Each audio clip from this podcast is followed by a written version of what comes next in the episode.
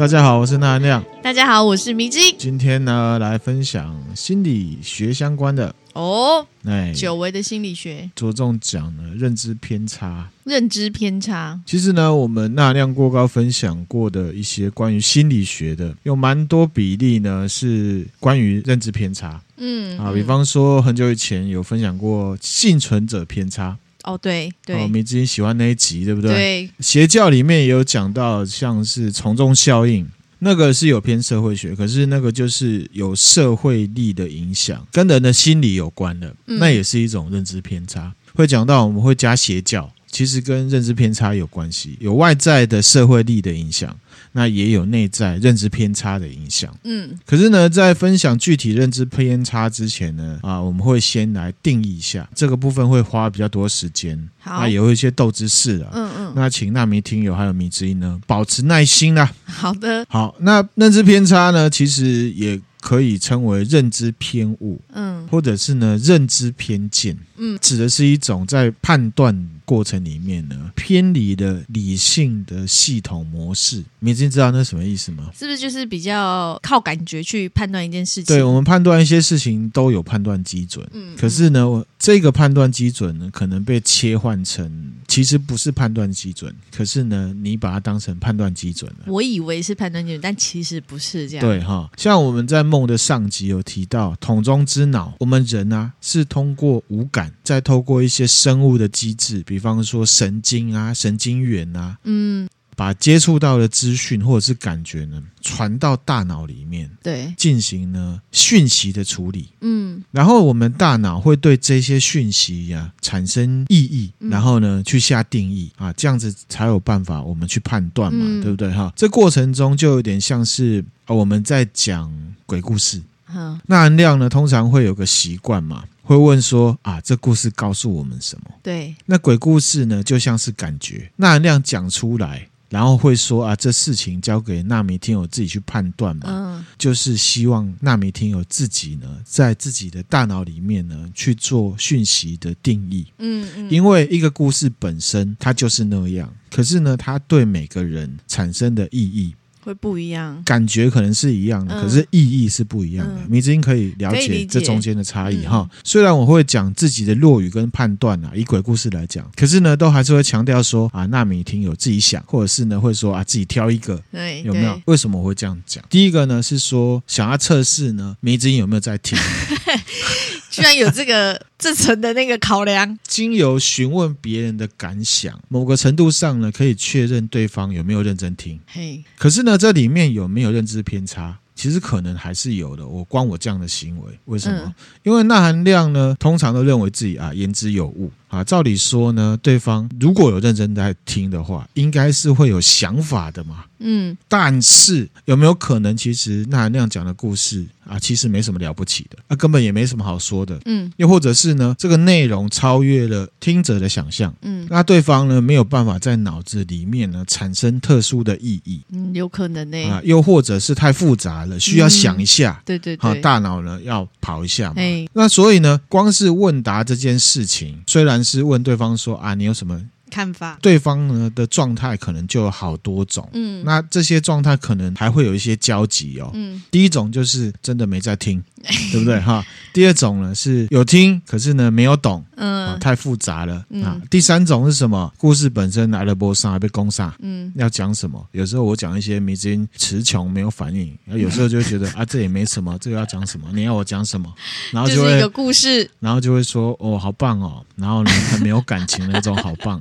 那我就知道啊，这故事可能对他来讲没什么，或者是呢，还有一种可能就是呢，对方只想听不想讲。嗯，也是有会问的这个原因。第一个就是这个，第二个原因呢，是因为那含量想要借由了解对方的看法跟想法，制造交流的机会。嗯，因为人们会根据他们。自己的状况，对输入的感知，创造他们自己的主观现实。嗯，好，其实那含量在问的就是迷之音，你的主观现实是什么？所以我会问说，迷之音你觉得呢？好，你的看法是什么？那其实就是问迷之音的主观现实嘛。嗯，可是呢，因为每个人的脑子不一样，我们先排除没有在用脑的情况。嗯，你干嘛笑？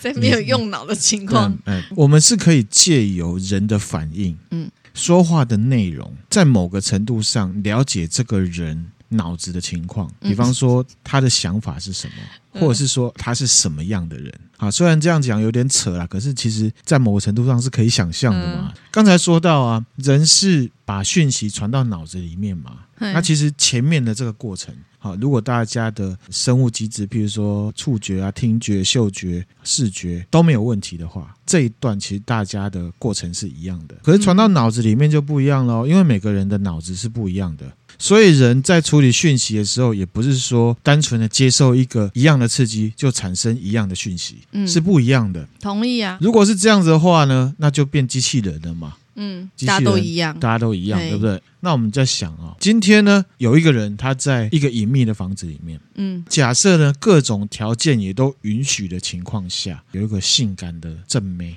对这个人呢投怀送抱，嗯啊，连衣服都脱了，哇！其实每个人的反应应该都一样的。就是男生的反应应该都一样，对，就是会有生理反应嘛。嗯嗯，因为对大脑而言，就是接受外在的刺激，可是大家的行为会不一样，会不一样，会因为自己的生活环境、生活经验、宗教信仰、家庭教育、社会教育，做出不一样的反应。嗯嗯，好，比方说，有的人会觉得，哦，买啦买啦，我有宗教信仰，婚前不可以有性行为。啊，有的人会说。哦，买啦买啦，我很想，可是不行。从小就看我爸沉船，家庭非常不开心。嗯、我不想沉船。嗯，那有的人呢，以前有被仙人跳呢跳过，他就说卖 gay 啊哈，你是要唬我？等一下我这裤子脱到一半，会有人冲进来，各种各种原因，所以他的呢行为不一样。嗯嗯，刺激大家都会有生理反应，可是呢各自的行为不同。嗯嗯，那有没有正面的行为？一定也有，一定也有啊！比方说你是邪教家庭国际的成员，哦啊，互相传达神的恩典嘛，嗯，对不对？一举两得，何乐而不为？嗯，好，这个是我们某一集讲邪教的啦。那这个例子就是要说呢，大脑接受了外在的刺激，产生意义的过程里面，除了生物机制的因素之外，就是我们看到哦，很火辣的画面，火火辣的画面，我们会有生理反应。嗯，除了这种生物机制的因素之外，也会参考每个人。自己大脑的资料库，我们简称它为生活经验好了。嗯嗯。所以呢，每个人经历一样的刺激的反应，是除了生物机制的单纯生理反应之外，都会有。嗯。会再加上自己独特的生活经验，综合之后的一种复合结果。嗯。这么已经了解了哈。所以呢，我们也提过，不要听一个人说什么。要看一个人做什么，指的就是这个。但是说真的啦，光听一个人说什么，有时候也可以稍微了解这个人是什么样的人。不论呢对方是不是在表演，嗯啊，至少你听他说，你就知道啊，你这个人是在表演，这也是一种资讯嘛。对。那这边呢，我们就要提到之前一直在讲的主观现实。嗯。庄周梦蝶。对。个人呢，对现实的见，它不是客观输入的。好，什么叫客观输入啊？就像刚刚故事里的例子，啊，性感正妹。对男生而言，嗯嗯、就是会有就是一种大脑的刺激，对不对？嗯、但是人的行为不一定一样，嗯、也就是呢，大家接受了刺激之后，他现实的建构并不是只单靠这些刺激。嗯，说到底还是会回到什么？桶中之脑，庄周梦蝶讲的，嗯、人对事情的判断依赖的是主观现实，而不是客观现实。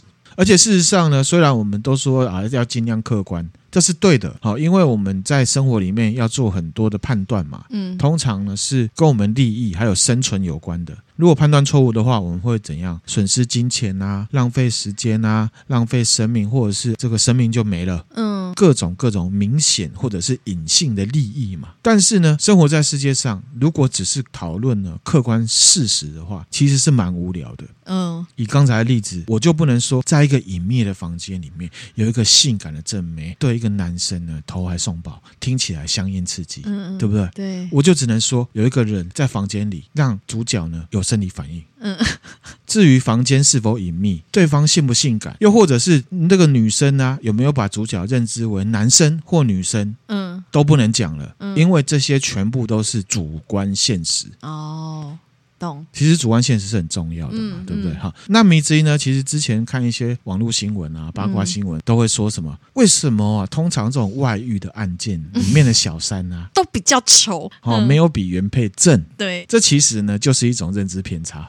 这是一种认知偏差。对啊，为什么？因为你是用外表这一个稍微相对的一种客观现实，嗯，当做单一指标来判断一个人是否会外遇。哦，对啦，是没错啦。哦，正不正是外遇的当事人自己判断的。嗯嗯。那他的定义的正跟你定义的正可能不一样啊。啊，有的人就喜欢重口味，他就喜欢身材好的，对他来讲比较重要。之类的啊，有的人喜欢重口味，就是喜欢没有腰的啊。嗯嗯，我指的重口味是这个。这个、你看，我们的主观现实就不一样嘛。嗯、像我个朋友啊，他对韩国的明星啊很有研究，嗯，看很多，很厉害。他心目中的正标准就比那含量严格很多。嗯，跟他一比，我都觉得自己是不是品味有问题，你知道吗？标准就被拉高了。那个就是客观现实。嗯、那至于说这个人正不正，有客观现实吗？其实这种好像比较没有一个标准啊，对哈，所以客观现实跟主观现实一样重要。可是呢，对我们更重要的是什么？主观现实。现实其实我们要讲呢，认知偏差就是要让我们不要偏离客观现实太远。嗯嗯，那回来哈，刚刚那个外遇的，嗯，其实外遇的人也不一定真的是说小三比原配正他才外遇哦。对啊，他不是看外表在外遇，有可能是因为各种因素造就了这种普遍存在的悲剧嘛。嗯，比方说小三表现得很崇拜这个男生啊。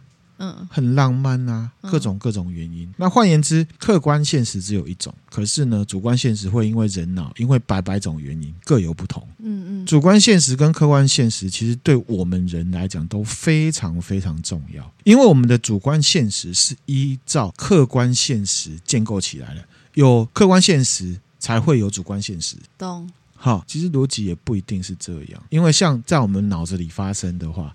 那也是单纯的主观现实的，所以也不一定。可是发生在人世上呢，确实是我像我讲的那样子。嗯嗯。那但是呢，因为我们是动物嘛，对，理性呢，说真的，只是一种追求。嗯。因为本质上我们都不是理性的，我们都还是以感性为主。对啊，甚至我们比较喜欢主观现实嘛。嗯。我讲故事没有主观现实的话，很无聊，像刚刚那个例子嘛。对。所以呢，那含量应该是在制约的那一集吧。有提到人的心智最接近完美的状态就是什么？感性跟理性要并重，理性呢不是现实，感性也不是傻或蠢。嗯，两者并重呢，才不会显得过分现实啊！你只有柴米油盐酱醋茶，每天只能讲数字，只能讲钱，嗯，或者是呢过分感性，会觉得傻的很搞笑嘛？对啊，怎么都靠感觉不行。介绍认知偏差之前，我们要要先排除掉这个观念当中的一个因素，什么？这个因素很重要，叫做偏见。哦，偏见在心理学上面指的是说，人基于他的身份，嗯，而对其他人或自己呢的情感。或态度，嗯，知道这个意思吗？哈，为什么要讲这个？依照这个态度呢，会衍生出来的行为就是什么？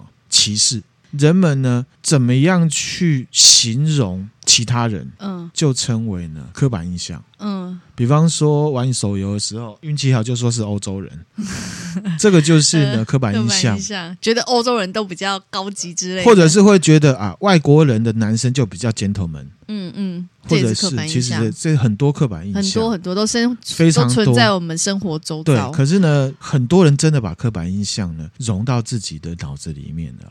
刻板印象这种东西是没有任何证据的，全部都是凭先入为主的。嗯，要排除它之前，我们大概来比较一下哈。好，认知偏差跟偏见啊，关系是什么？嗯，偏见本身呢，本身就是一个独立存在，它就是偏见。嗯，可是呢，认知偏差。有可能会导致偏见，就如果他没有分清楚的话，他认知偏差可能会导致偏见。那、嗯、有一些呢，本身就是偏见。嗯，你认为自己是一个没有偏见的人，可是呢，你可能因为其他的认知偏差会有偏见。嗯嗯。嗯大概理解这个意思吗？可以可以。比方说，有一个偏见是说，男性黑人的这个生殖器官都会很长。好，这个呢是偏见还是认知偏差？其实都是哦。嗯。那其实呢，有一些偏见呢是来自于意识形态的，这个就是我们要挑掉的。嗯嗯。因为它不算是认知偏差，可是它会导致认知偏差。嗯。了解这意思吗？哈。举例，譬如说，我们之前分享过战争嘛，对。那其实呢，那那有分享说，对这些利益集团而言，战争他们的着眼点是什么？就是为了利益啦。嗯。可是呢，他在国内或者是对他的支持者操作的是什么？所有人的偏见跟歧视。嗯。还有操作你什么意识形态。嗯，如果你没有偏见，如果你没有歧视，如果你没有认知偏差，他就没有办法操作你。操作这个就是我们分享这一集很正面的意义了。很多人都操作不起来的话，就不会有战争了。嗯嗯，确实，这个世界呢，歧视越少，偏见越少的话，世界就越和平。嗯，偏见在哪？偏见在哪？对，什么意思？就在你我的心里。比方说，像我们反战的时候，也是要关照呢自己心里面是否真的是和平的，那个才是呢本质。嗯，因为如果你只是讨厌一个对象，然后那个人在打仗，那你就反战，哦那就不是真正的和平嘛。哦这也是一种偏见啊。嗯对，要、嗯、这个叫做呢因人设事嘛。嗯那我们再另外举一个啊，我们不要用太血腥的现实来当例子的哈，就用外遇当例子好了。好啊，虽然这也蛮血腥的哈。有特定意识形态的人心目中，已婚人士跟另一半之外的对象交往，我们觉得那是外遇。外遇，啊可是有没有一些意识形态的人，他觉得那不是外遇，哦，你是说像有很有钱的人，他或者是穆斯林啊？哦，他的那个宗教信仰对关，系，意识形态嘛哈。嗯也有一些特定的意识形态当中，觉得娶未成年的小女生是正常的事情啊。嗯，可是，在我们看来，就是这是一种很奇怪甚至不文明的事情嘛。嗯意识形态跟认知偏差是很不容易，也不能被分出来的。嗯可是呢，纳兰亮还是觉得意识形态部分，因为本身就是一个战争的。这边不谈，也很难说谁对谁错嘛。嗯只是希望呢，借由下页的分享，提供给大家一个参考跟一个方式呢。实际上生活的时候，可以辨别出来哪些是我们脑中的认知偏差，嗯哪一些呢其实是涉及意识形态。嗯意识形态我们就可以先不用去谈，我们先管我们自己。自己只要我们知道我们有认知偏差，一般都乐意去避免嘛。嗯，对，正常的人的话是对，那意识形态是很难跨越的。嗯纳亮自己也不认为自己有什么通天本领去改变大家的意识形态。嗯黑伯科林，换言之，我们讨论的是心理层面的。嗯，好，那我们正式来分享了认知偏差。好，为什么要讨论认知偏差？米子英觉得，就是避免大家做错误的判断嘛。对哈，这是大家嘛。那对我们纳米听友们的个人来讲，因为我们十一住行娱乐都涉及到利益，哦，我们要追求利益，对不对？对，这是很现实的事情啊、嗯不讲理性，不去避免认知偏差的话，可能就会让我们在无意之中呢损失了什么。嗯又或者是呢，我们因为在做一些事情的时候，因此犯错甚至犯罪。嗯，那是不是很严重对，好、那当然啦，可能听友觉得说啊，没关系啊，损失一些钱有什么关系学系？到经验，哇学到教训。对啊，我不想计较这个，犯错就犯错啊，那我那我要进，嗯那损失一点利益也没什么啊。嗯那我们就讲一个大家一定都在意的理由。哦，是什么？因为认知偏差会让你在别人的眼中显得很蠢，怎么样？这够可怕了吧？哦，好像有一点呢，这很可怕吧？这很可怕哎。那还有一个比较严肃的啦，认知偏差对我们个人来讲，特别是未成年，嗯，可能会产生行为偏差。哦，对，这就还蛮严重对的，。因为呢，青少年的生活经验还在累积嘛，对，那他会有疑惑。嗯，如果没有一个呢判断基准的话，比较让人家担忧啦。嗯嗯认知偏差，它会连接到逻辑思考。嗯，所以逻辑思考真的是要从小训练的哦。这边有一个纳亮自己的看法了哈，就是有些人啊，都会被其他人认为说他很聪明，嗯其实呢，那不见得是因为他的智商很高，说穿了，大部分都是因为他的逻辑有被训练，对啦，逻而且辑清楚。而且呢，他知道自己要尽量的符合逻辑，嗯嗯，不一定是智商这东西，这也是一个迷思，分享给大家哈。嗯事实上，那含量也认为哈，用智商这东西去连接一个人是否优秀，其实是很不科学的。对，我也觉得。好，那个只代表也许智商高的人，他在某一些事情上面认知能力比较强。而已，其他的都其实都没有关系。其实，如果大家有念《EQ》这本书，一开始他就有在讲 IQ 这东西非常的不科学。不健康啊。可是呢，现在超多人在用。嗯，对啊，因为它就是等于是一个比较第三方的一个数据，可以去直接讲，就是有大家有一个公定的标准在那边，所以大家比较好在同一个基准上面做讨论。大家对 IQ 的热爱，还有大家对自己 IQ 高的标榜，在社会上就是一种认知偏差，嗯而且它产生非常多的问题。那我们来讲认知偏差的后果。认知偏差呢，有可能会导致你的知觉扭曲，做出呢不准确的判断，或者呢是最重要就是不合逻辑的解释，嗯，或者呢是广义上定义，大家最不喜欢被贴的标签，嗯，不理性。懂。为什么人们呢常常会踩雷？因为呢大家有个习惯，其实认知偏差跟习惯是。完全结合在结在一起的，哦，本来就是这样啊，那有什么好讲的啊？就是这样啊，真的要叫你讲就是怎样，你又讲不出来，讲不出来。这是大家的习惯，就是这样比较轻松啊。过就是靠过去的经验就直接判断这件事情怎么样，我不用再花脑筋想了。我们有分享过系统一、系统二，对啊，好，那是哪一集？某一集哈，它标题是我们脑袋有两个，一个很龟，一个很冲的那个。嗯，系统一、系统二这个事情里面呢，就有讲到认知偏差，通常是在我们使用最省电和轻松的系统一的时候会出现。嗯嗯，为什么我们常踩雷？系统一他不会察觉。对啊，他不会察觉任何东西了，嗯、都觉得哇，熊高了，最轻松的方式啊，啊。当我们没有觉得自己很笨，可是实际上又很笨的时候，这种笨会非常搞笑哦。嗯，自以为聪明的感觉啦。认知偏差呢，就是会出现在这种时候。嗯，就是你以为有用脑，可是其实你没有，他其实没有在运转。但是我要讲，认知偏差其实也是有好处的哦。有好处，有好处。好处认知偏差跟偏见呢，可以帮助人类呢找到一些共同点。这是什么好处？还有捷径，就是我们之前分享过的捷思法。其实它也是有助于处理生活中的一些状况。嗯嗯。刚刚有讲到这个习惯嘛，其实认知偏差呢，它的特质就是什么？适应性。嗯。什么是适应性？说白了，习惯。嗯。觉得本来就是这样，用起来很不费力，很开心，很爽。反正我就骗自己，我有动脑就对了。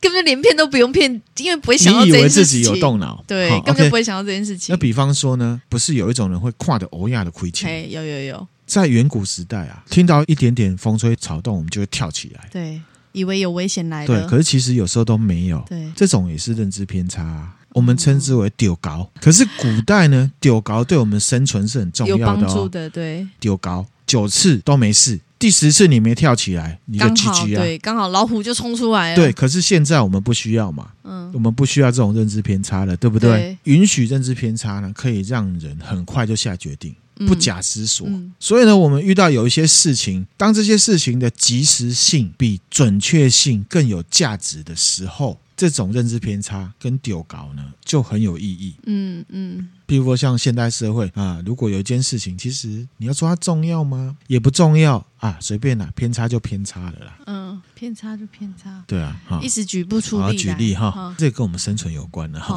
我们可以跟达克效应一起看，当你的主管。就是一个从来没有做过什么正确决定的人，嗯，交代给你做的事情，你一听就知道有问题。可是呢，你不会呢去吐槽他，嗯，他一直做这样的事情，他他也都没事啊，那表示他做的这些决策呢都不重要嘛。哦，这个就是呢偏差，在我们日常生活中呢有意义的事情。嗯，为什么会产生认知偏差？你知道吗？除了基因的问题之外，还有一个问题就是认知偏差会产生在我们人脑处理能力极限之外的时候。哦、你遇到一些事情是你没有办法处理的时候，嗯、就会的一种副产品。嗯，副作用。对，就有一些主管他根本不懂，哎，的啥的欧北共拍脑袋想，就是只能能力有限。好，嗯、缺乏适当的心理机制，白话说就是什么？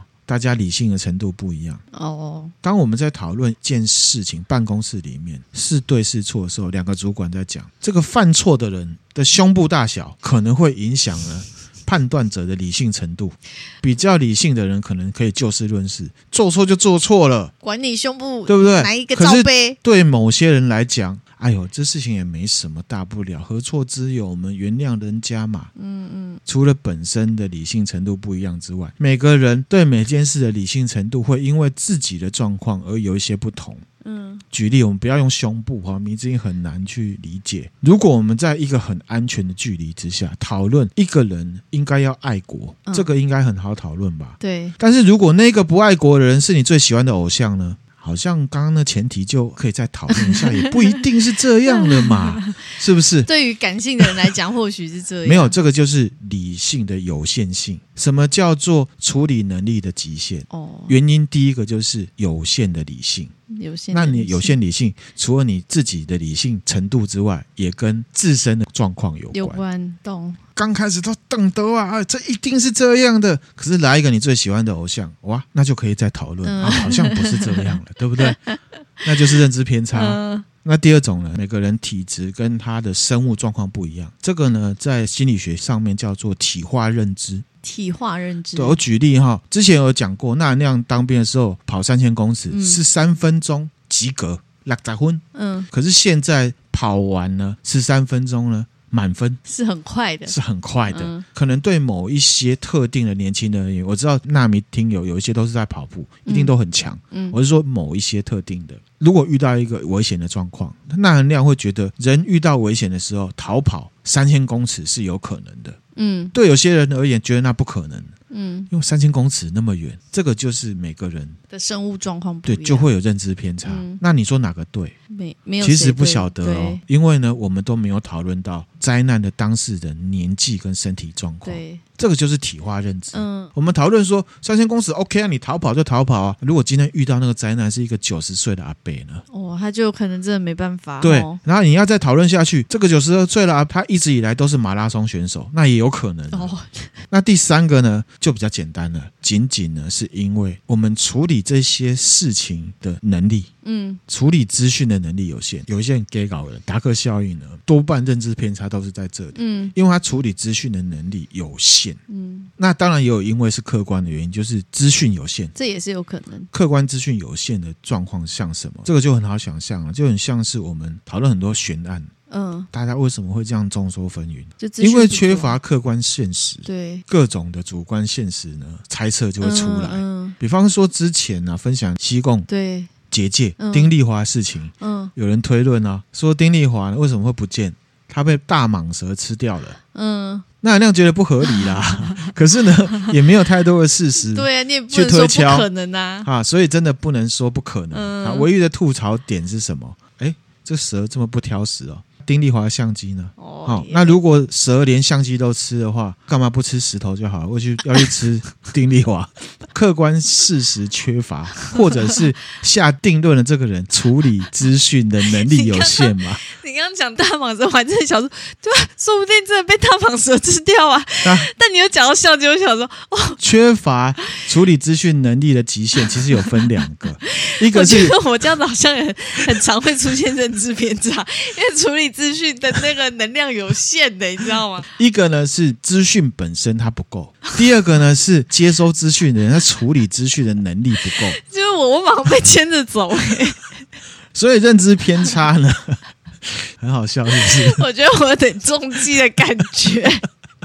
没有要管你中计的哦，好，继续。在认知科学啊、社会心理学还有行为经济学，就讲认知偏差呢。是经常出现的，确定了非常多的认知偏差。比方说什么，我们讲心理学常会讲到丹尼尔·卡拉曼，嗯，他就指出了非常非常多事情都是有认知偏差的，嗯，甚至他还因为这个，身为一个心理学家得了经济学奖嘛，嗯嗯。丹尼尔·卡拉曼的行为心理学预设是什么？理论呢都是理性的，对，但是呢人呢不是一直都是理性的，嗯嗯。当你运用理论在下判断的时候，你会以为你自己是理性的，可是呢其实不见得。嗯，然后他又说，那人可不可以理性？可以，就要了解呢自己有哪些习惯是不理性的。嗯，所以他就开始讲这些习惯。嗯，好，那我们接下来就要讲，那认知偏差大概分成呢几类啦。第一种叫做定锚偏差。嗯，对某个现象的看法，基于呢最初的印象去做上下调整。嗯。算是一种先入为主造成的偏差。我们在第三十四集前的心理学里面有提到各种解释法，里面就包含了定锚解释法，嗯，多半就是属于这一类的。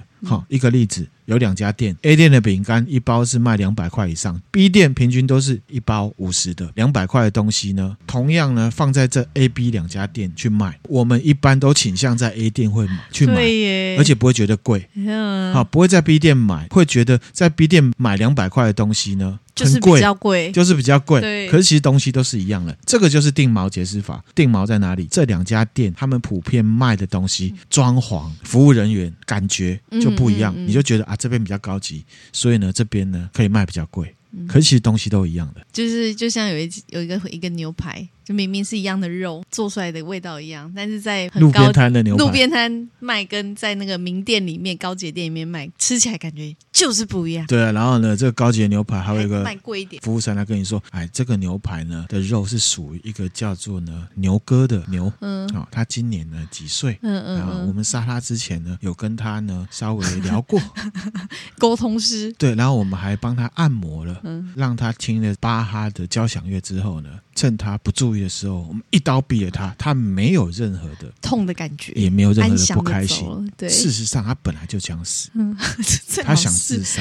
我们让他心情很好的时候，让他结束他的生命。嗯、这个肉呢，绝对是很棒的，嗯、就大概这种感觉。嗯嗯嗯。可是其实都是一样的。一样的。那第二种呢，叫做什么？随想偏差。随想就是你拍脑袋想的，就随便想的。你自己闭上眼睛啊，你的主管做的任何事情，很多都是随想偏差造成的。嗯嗯。我们估计某件事情出现的比率很多的时候，是会根据什么？之前记忆这些相关的事情，是不是很容易被想起来？嗯，好，这例子很简单，比方说我们最近呢，刚好就看到了两起很严重的车祸。嗯，我们在一段的时间里面，就会觉得这个世界的交通很乱，嗯，很危险，很危险。可是呢，如果你去政府调资料，也许会发现其实没有相关。说不定呢，车祸发生的件数，或者是严重车祸的发生件数，其实是变少的。哦，那我一直在讨论呢，武汉肺炎 （A.K.A. COVID nineteen）。对，所以我们都会觉得它是一个很严重的病。嗯嗯。可是呢，这个世界上有很多很多的病，每年造成的死亡，嗯，是高于武汉肺炎武汉肺炎的。嗯嗯，懂。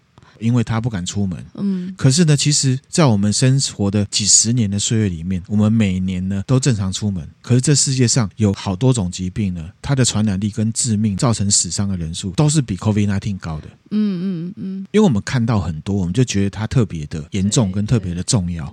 懂，就是刚好不小心自己身边刚好发生了什么事情，就以为这个是很平常发生的。对哈，我们不是说 COVID nineteen A K A 呢武汉肺炎是一个不严重的病，哦、我们只是举例，对对对举例，举例，只举例哈。那另外一种叫什么？主观偏差。嗯嗯，我们会因为自己主观的喜好呢，而相信那个立场，喜欢那个立场。嗯，可是我们认为我们自己是理性的去相信了。嗯，甚至呢会因此而不合理的呢忽略那些跟自己不一样的立场的证据。嗯，好好想象。对，好一样用我们最爱的明星好了。对，做了不好的事情，那比方说是政治敏感的议题的时候。我们并不会承认自己抛弃了理性哦，我们会帮偶像说话，对，就会开始帮他找一些合理的借口，或者是呢，我们在骂一些少年犯呐、啊，做了一些什么滔天大罪，有没有？可以连珠炮，连对方祖宗十八代都骂下去，骂完之后发现哇，这个少年犯就是自己的亲人，那你就会说什么？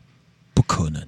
这不可能，那你就会觉得刚才你骂的那些包含自己的祖宗十八代，突然间就变得不合理了。嗯嗯，你会说什么？我儿子很乖啊，他只是个孩子啊。嗯嗯，主观偏差。但一件事情就是这么复杂啊。哎，我觉得就是判断基准，你要自己抓一个。嗯嗯。最后一个就是什么？呈现偏差。呈现偏差。一样的事情哦，用不一样的方式来问你的时候，你的答案会不一样。啊这就是那个啊，那个叫什么？哪个？什么？等你说。我想一下，议题设定啊。其实呢，这个就是我们节目常在谈的本质问题啦。嗯，其实呢，如果我们事情呢有看本质，着重在本质上面的话，其实就不会有这样的问题发生。最明显的例子是什么？幸存者偏差。嗯，新的纳米听友呢，有兴趣可以去听。那一集呢，音质很烂，哈，我也救不回来了。哈，可是 大家忍耐。可是迷之音呢，很喜欢那一集，对那一集，我觉得很精彩。好，大家可以参考。嗯、还有什么？第七集的光晕效应，嗯，也是在呈现偏差的范围里面的。光晕效应很容易造成偏差，我也觉得它就是呈现偏差的一种。嗯，嗯嗯明明就一样的东西，可是呢，在别人不同人身上，或者是不同人来说，呈现成什么样子，你就会因为那个样子，答案有不一样。对对对，这个就是呢，呈现偏差。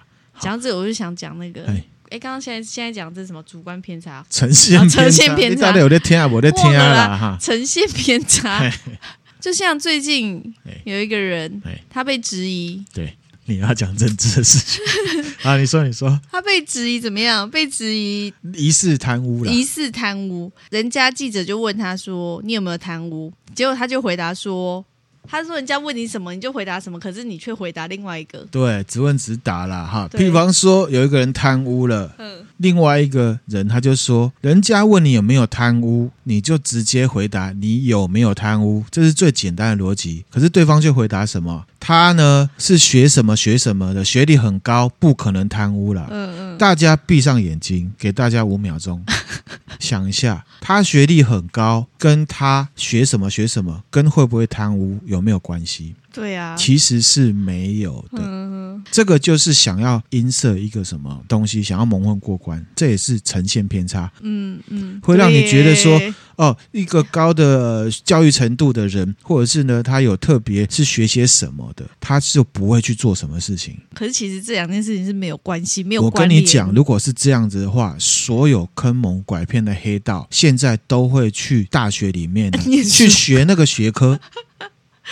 嗯，不合理呀！出来之后，警察就不会找他了，因为为什么？因为他是念那个学科的。嗯，对啊，这个才是逻辑。如果要顺着这样讲的话，嗯嗯嗯。可是我们常常会中，对，就是中这个埋伏哦。对对对，在因为在看看的过程中，你就会哦，会觉得好像对，对不对？对啊，其实不对，这个就是认知偏差。嗯刚刚那些呢，都是偏差的分类，嗯，然后举了一些例子，然后其实偏差很多很多，我就举几个，具体是什么效应、什么偏差，我让大家自己去连连看，想要印证的话，可以来问我，嗯嗯嗯，好，而且这些东西啊，跟我们的日常生活都很有关，息息相关，嘿，跟你的钱包有关，跟你的选票有关，嗯嗯，跟你交往另一半也都有关，哦，哇。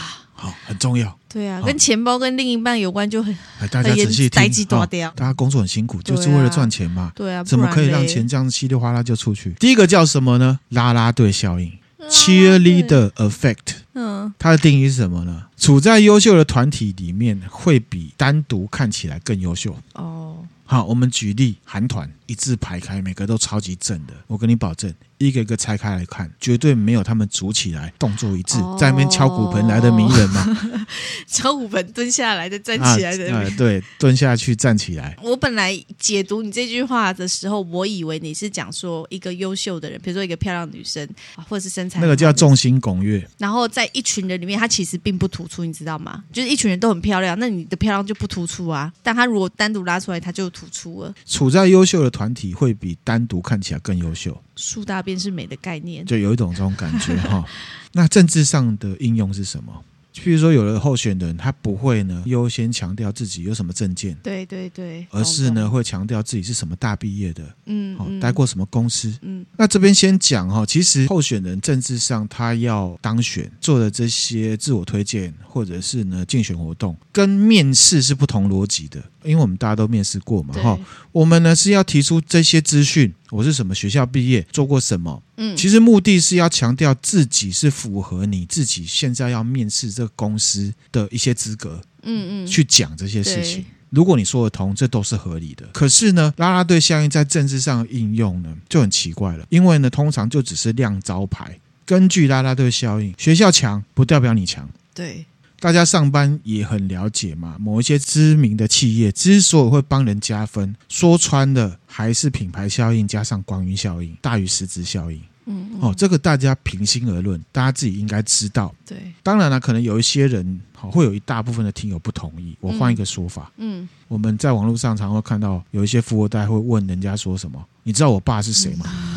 嗯对不对？其实这是一样的道理哦。不然了不起，不代表你很了不起。了不起，对啊。你用这个逻辑去套，嗯嗯嗯，就是说我是什么大毕业的啊？我在什么公司上班？其实你只能说你跟这个大，你跟这个公司公司有关系。嗯，不会因为说你爸很了不起，你就很了不起。是啊。那至于你是不是了不起，你也可以证明。我也没有说因为你爸是谁，你你就不了不起的。嗯，你可以证明，也许你真的很了不起。但是这样的事情再怎么样都跟跟你爸没有关系，对啊，你有没有了不起？跟你爸没有关系。你了不了不起？你常会绕口令，绕口令。你了不了不起？都是你个人的成就，这样。这个就是基本的逻辑，所以我们要去破除这个拉拉队效应。好，绝对不可以被拉拉队效应给影响了。大公司的人呢，人很多，组织呢井井有条。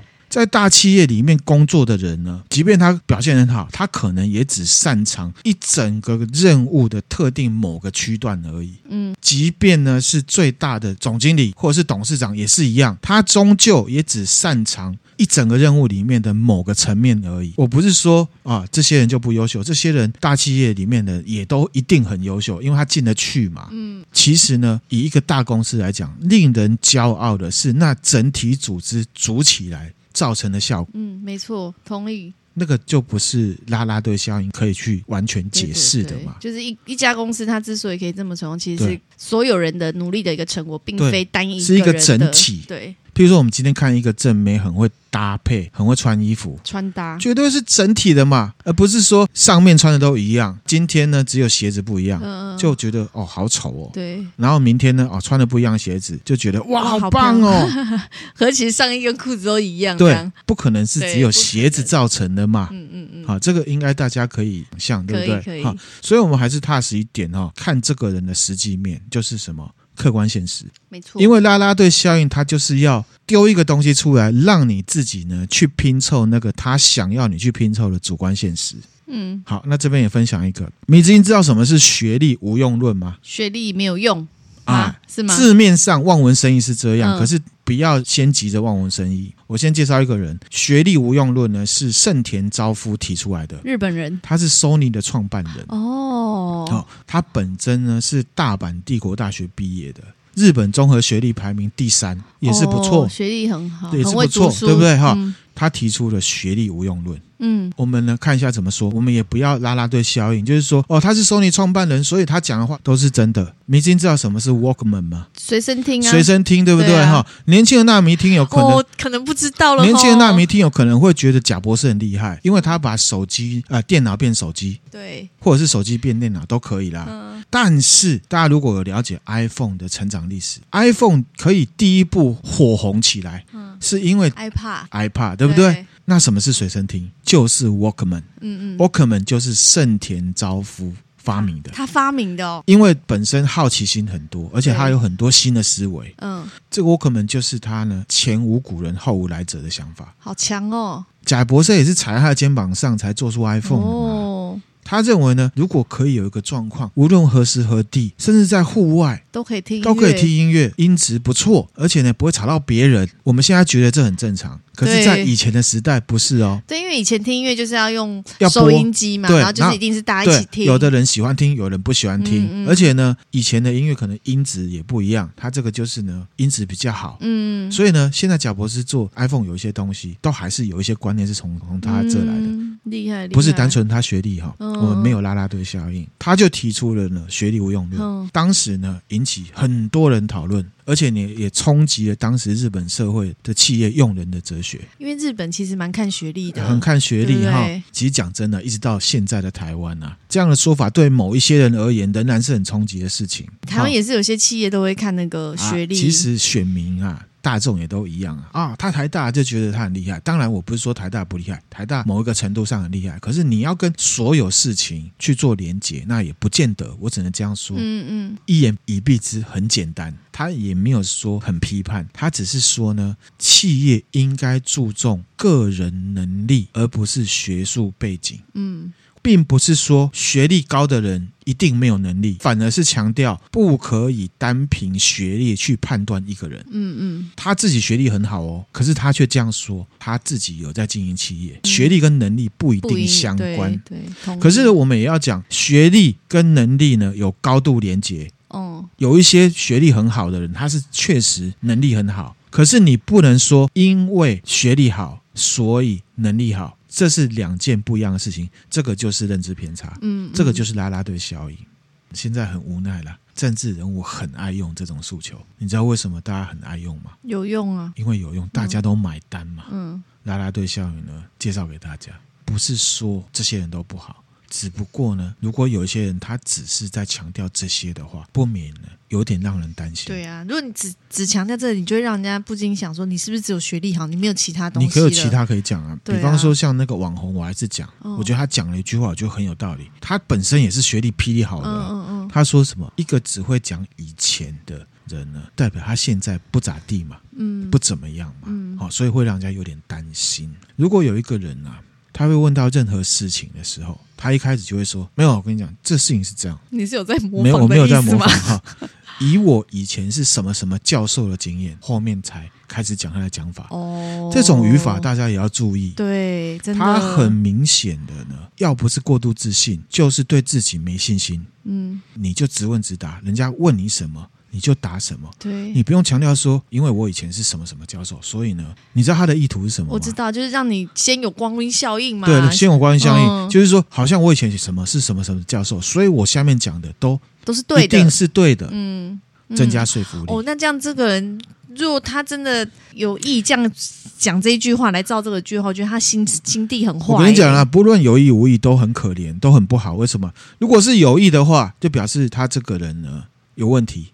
对啊，对不对？就是、第二个呢，他已经把这种偏见呢。根深蒂固的进到自己的心里的，哦、他觉得这样子的逻辑是对的，嗯，不知道自己有这认知偏差。哦，听我讲话的人很简单，因为我是什么什么教授，所以你不要喊扣我，我讲的都是对的。哦，平常都没有想说这有什么问题，可是你这样一讲就觉得，呃，好，我们再回来盛田昭夫啊，嗯嗯，这个学历无用无论，其实是一本书啦。哦，他有这本这有出对，大家听有纳米有兴趣可以找来看，嗯、是一本很老的书，是一九六零年代出嗯出的哦，很旧呢。大家想，现在都二十一世纪了，嗯，如果有一个号称新创创新的人，却没有这种撕掉标签看本质的思维。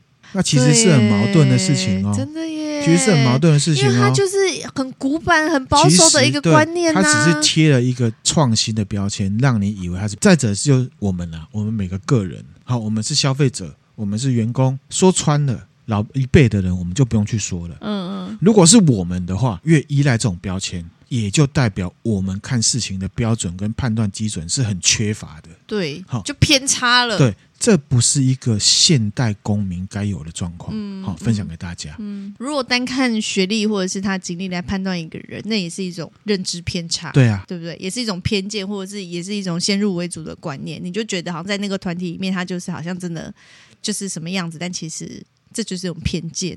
刚刚讲的这些东西会涉及到呢，我们等一下要介绍的。嗯嗯，舒适圈效应跟框架效应。嗯，好，而且这两个通常是并发症。那什么是框架效应？哈，钱的心理学里面就有提到了，大家可以去找来听。我们这边就简单的就是赌博的例子。嗯，框架效应的预设是说什么？以钱为例子好了哈，你失去的痛苦呢是远大于你得到的满足感的。嗯嗯，懂，对，就是比起得到一百块，你的快乐是没有办法掩盖你失去一百块的痛苦感的。对。掉钱比中奖还要痛啦！因为这样的前提会导致大家产生认知偏差。大家在做投资行为，或者是赌博，或者是买东西的时候，大家以为自己在避风险，对对对，可是反而在过程中选择了更大的风险。对对对，好，这就是套牢的原因。对对对，没错，这个就是消他们认给让嘛。哈，那换言之呢，就是因为这样子的认知偏差，嗯、自以为动脑了，可是其实比没动脑还惨。这个例子呢，我们在这个钱的心理学应该是四十二集，这个就是呢框架效应。那舒适效应是什么？哈，就是我们呢会用以往成功，或者是其实也不用讲有没有成功啦，得意的经验来解释，帮眼前的问题来找解方。嗯，就是完全依赖以往的经验法则。对，听友纳米记得哈，如果你待的公司呢是新创公司，我们当选民，你眼前的候选人呢？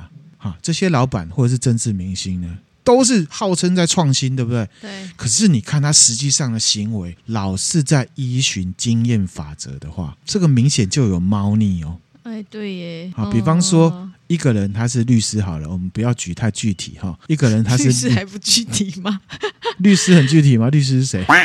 啊，不要讲律师好了哈。呃，假设他是工程师。不会了，没关系。假设他是老师好了，他处理所有的事情都会说啊，这种事我跟你讲啊，依照我当老师呢十几二十年的经验，应该是怎么样怎么样。你有没有想过，他讨论的这些事情，可能跟他当老师是没有关系的哦。有些东西是被硬扣起来的，对，对象就不一样。可是呢，他这样一讲，你会听到那个不一定亮眼的东西，你就会觉得后面有道理了。所以这个有没有像刚刚那个啦啦队效应？有啊，其实有点像，还是逃不出啦啦队效应。对哈，岔题一下，讲到这个舒适圈效应啊，嗯嗯，对钠含量来讲是一个千古大谜团呢。哦，是迷之音教我的哦，我教你的，我后来才知道哈。什么？我们看气象不是都会有降雨几率吗？哦，对对对。比方说，我们会看到说台北呢。啊，明天的降雨几率呢是三十趴。嗯，这个呢，其实我跟朋友在朋友群里面也会有人聊到，会觉得说，哦，这气象局这样子，除了一百趴跟零之外，很占便宜耶，因为他说了算嘛。对呀、啊。好，他说十趴啊，即便下雨了，啊，也是他说了算啊。但是其实呢。假设哈台北明天的降雨几率是三十帕的话，嗯，是指说明天台北会下雨的几率是百分之百，嗯，三十帕的意思是什么呢？台北这片区域里面会有百分之三十的面积会有雨下下来。前不久我也才解开这个谜团，这个是迷之音教给我的一个很强的斗知识，跟我们生活中啊偏差认知偏差没有去了解，然后自己脑补嘛。对啦，因为望文生义就是望文生义看到百分比就以为就是反正零到一百。感谢迷之音啊，给我们哈一个啊 生活，说不定很多纳米都知道了。生活智慧王，对对对，我也是听说的。好，刚刚讲完这个哈，还有一个是跟我们网络生活。有关，一定要认识哦，叫做什么？确认偏误了。我们会偏好去关注、寻找或者是诠释的那个方向呢，是符合自己的成见的。了解，就是同温层的概念吗？对，这种事情也许在我们自己身上是看不出来的哦。可是其实我们都有同温层，这个应该很可以理解。对啦，一定有啊。我举一个例子。韩粉好了，我们在看某一个政治人物的时候，会觉得很搞笑，嗯，从头到尾充满了喜感。可是当我们进到那些人的粉丝团的时候，你会发现呈现出来的东西跟我们观点是完全不同的哦。嗯，你会觉得在这个粉丝团里面，你认为那个可笑或者是负面的政治人物是神是偶像哦。嗯嗯，讲到这边，再用这样子的观察经验呢，去检视自己爱的粉丝团。然后去想象，其实呢，在社会上、网络上也有另外一群人，其实是觉得我们很可笑或很可恨的哦。对的。好，那可是呢，我们会借着去笑对方，来肯定自己是对的。嗯嗯嗯。可是其实事情也不见得是这样。好，对的。我们可以笑的是，哎，你某一些特定的行为，某一些粉他的很奇怪的表现。嗯。这种落差就是所谓的确认偏误。嗯。啊，讲到这边呢，就是也要分享哈。其实理性呢很重要，嗯，感性也很重要。刚刚有讲嘛，对，都要并存嘛，而且要用对地方。以政治而言，如果呢，我们要求我们自己的代理人要理性客观，要呢谨慎带领我们的国家。可是呢，我们在投票的时候却是十足的使用感性，我喜欢谁我就投谁，这种确认，我讨厌谁我就投另外一个，这种确认偏差的话，那你觉得这些代理人在当选之后会有多少的成分是理性的？对啊，我们要了解哦，我们才是国家的主人。嗯嗯，国家怎么样，就是国民整体的长相。对，所以你在笑某一些这个政治人物好像很滑稽搞笑的时候，其实这代表。这也是我们台湾人的一个样貌。分享这个认知偏差，还是要跟大家讲，我觉得还是想自己啦。嗯，其实骂别人不会对自己比较高级。对，我在我昨天晚上睡觉前看到一个 Facebook 贴文，我忘记名字之后再分享给大家。嗯，他说呢，嗯，不是老板都很坏，嗯，而是坏的人都去当老板了；不是很糟糕的人都来当网红了，而是很糟糕的人都跑到网络上来了。嗯，这些老板特定。被人家不喜欢的网红了哈，都是社会的缩影，他就代表一部分的你。嗯嗯嗯。所以他的意思是说，你与其去骂别人、笑别人，还不如想自己。因为如果你自己好好的，你有能力去影响别人，一个没有办法，两个人没有办法，三个人没有办法，一直一直扩出去，大家都很 OK 的话，政治环境各这个环境应该都会比较好。其实这也是认知偏差的一种。你在笑的那个对象，可能也跟你有关。嗯，好，那再回来，刚刚讲我们才是国家的主人嘛。对，国家是怎样，就是国民整体的长相。嗯，所以你希望国家怎样，你自己就要怎样。嗯，你希望这个候选人很理性，我们就要理性一点，我们就要理性。对，在激情过后呢，建议还是要回归理性。嗯，因为国家的走向不会像海贼王卢夫一样，不是热血就 OK 了。好。我也要当海贼王。对，不是韩完，嗯、他就会像他一样，真的当了海贼王。嗯、他当了吗？漫画里面，我怎么知道？我没在追了。哦，那位听友可以告诉我，那那含量很久没有看了哈。最后一个这个认知偏差叫什么呢？逆火效应。逆火效应。Backfire Effect，听起来有没有像一部感觉蛮好看的好莱坞动作片？迷之音有没有在生活中看过一种人？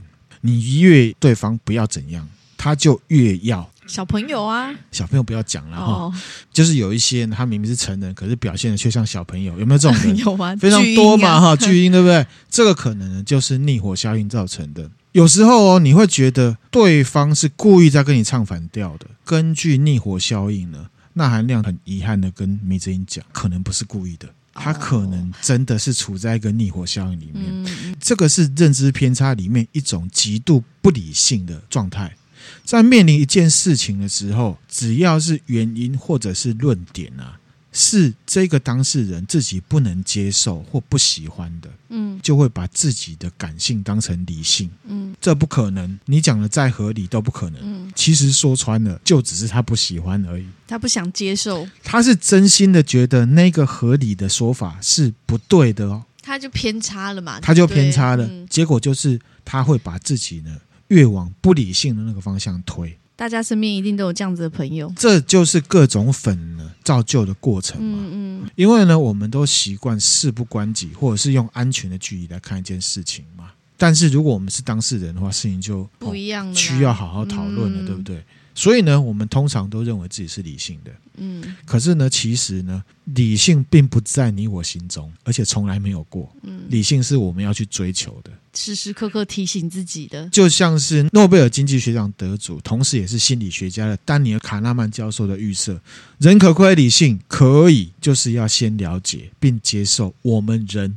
都是不理性，都是不理性的，嗯，对，要先认知，你才有办法对去朝这个方向做。因为如果他觉得自己 他没有没有感觉到自己不理性，他其实根本就不会去接触这个东西。对哈，所以我们现在要结尾了哈。好，那含亮身为这个新卢德主义者啊，为什么觉得网络很可怕？你知道吗？因为它会失控。你知道它为什么会失控？很多啊，我觉得你刚刚讲那些效应，全部都会发生在网络上没。错，就是因为拉拉队效应。对。确认偏误加上什么？我们之前这个邪教里面讲到的从众效应，嗯，整个弄起来其实很可怕。对，好，借由操作拉拉队效应跟确认偏误啊，可是可以制造口碑的。我们人呢，在不明就里的状况下接触的时候，其实我们是没有办法短时间呢了解全部的。那所以最简单的方式是什么？看别人怎么说，看口碑，对，看别人怎么说，对不对？嗯、这时候呢，从众效应就出场了。对，因为我们都害怕我们自己跟别人不一样嘛。嗯，别人说什么，特别是很多人都说一样的时候，我们就会开始选择接受。新卢德主义者的角度呢，看来看网络世界。可是呢，啊，网络世界很可怕，我们就不用。不是建议大家，其实网络很可怕，可是网络有好处，它有方便的时候啦。一个东西怎么用，还是在于你。嗯，与其去把网络都炸掉，还不如让自己知道有这些认知偏差。看资讯的时候，尽量呢理性。我们一定要接受这事情，也要有这样子的修为啦。因为现在呢，新闻跟娱乐分不开了，八卦跟时事也分不开了，然后就会造成什么？客观现实跟主观现实分不开喽。有的人看网络会觉得那个现实是客观现实哦，嗯，那很危险哦。对。当我们把自己的感性当成理性在使用的时候呢，我们就没有办法再怪罪哪一个政治人物把我们国家带到哪个不好的方向了，因为这是我们全体国民的选择哦。嗯嗯，这时候我们就没有办法去怪罪这世界有多乱，因为这世界有多乱，就代表 我们自己有多乱。不是吗？对，好，那自己就分享给大家。其实呢，这个认知偏差还有很多啦。那以后呢，会以主题带入，专门讲这个啊，会搞到最后怎样？你知道吗？会觉得算了，我洗洗算了，因为怎样都不对嘛。然后我就觉得，我现在是不是一直都在偏差当中？对不对哈？那我想呢，这就不符合我们分享这类主题的初衷了。对，最重要的还是要回归到自己的。对，然后要先体认到说，比如说我们自己不管在做，对，要承认，要诚实的面对自己。你不用跟别人讲没关系，但你要诚实的面对自己。说，其实我们在做很多决定或很多判断的时候，大部分、大多时候都是靠感性。以理性、感性这件事情来讲，我们人都是没有病视感的。对，好，对，okay, 所以病视感很重要。你继续说。对，所以就是要先诚实面对，说承认自己其实都是用感性，你才有办法。不理性的动物。对，然后我们才能。时时刻刻提醒自己，在做任何判断或者在看任何资讯，都要用理性的角度去看。看现在这很多假新闻，其实假新闻真的很恐怖的。对，然后在看很多新闻的时候，像我自己的习惯，就是也真的会就是哦，就这样看着，就这样过去，就不会特别想什么。但是你一讲，一有人点醒提醒的时候，你就会觉得说，哎，对耶。很久以前啊，也是在分享某一个都市传啊，乐园的都市传说。嗯我就讲到一个例子嘛，就是现在网络都很容易偷夹带观念。嗯嗯。比方说，为什么那含量是武功高手？哦，对对对，有没有？对，光这个标题我就不会点进去了。为什么？谁说那含量是武功高手的？可是他这样讲法，好像已经先确定一件事情：假新闻如果太假的话，让子弹飞舞，它很快就会被破除了。嗯嗯。我们现在资讯很多了，如果你觉得这是假新闻，就不要看了啦。嗯。还有哪一种我不会点了？不好意思哦，各位网络小编，叉叉哥月入上千万，他这样说。哦，这种好，这跟钠含量以前受的新闻训练是不一样的。我是老掉牙的这个，对啊，好新闻科技学生啊，以前写新闻稿呢是倒三角形，嗯，基本上呢第一段看完之后，你就可以了解整体的意思的。如果你要细节，你可以往下看。下看。那标题是什么？标题是告诉你这篇新闻是在写什么。嗯嗯。换言之，你可以不用看内文，看标题，你也可以大概知道是什么回事。嗯哦，所以如果以以你刚举的例子，叉叉哥什么年收入几千万那个，如果按照你以前学的，是不是应该就会讲说，哦，叉叉哥因为做了什么什么什么，所以赚了多少钱？没错。可是现在因为有网络逻辑，这个就黑暗逻辑嘛，嗯，必须要点击，嗯，所以呢，他会这样子，然后呢，就会变得呢很耸动。比方说什么优质女星竟然打了某一个老人。然后你就觉得哇塞，这个真的假的？你点进去是他在演戏的内容。嗯哦，对对对，你知道这种，我觉得这种很恶意，我就觉得很不喜欢。像这种，我就觉得有猫腻，我就完全不会点，而且我会隐藏。现在网友都会这样，现在有些网友也确实都会，就是有看穿这些。这些手法，所以他们在那个留言区都会直接把那个重点 highlight 出来。对，我觉得这样子是很好，这是公民素养。因为呢，这种东西如果没有点阅率，它就不会存在。对，就是没有需求就不会有攻击了。很多人是被骗进去的。今天分享的内容就到这边啦，大家呢可以追踪我的 IG、Facebook，还有 YouTube，可以分享给你的朋友。谢谢大家，拜拜。拜拜。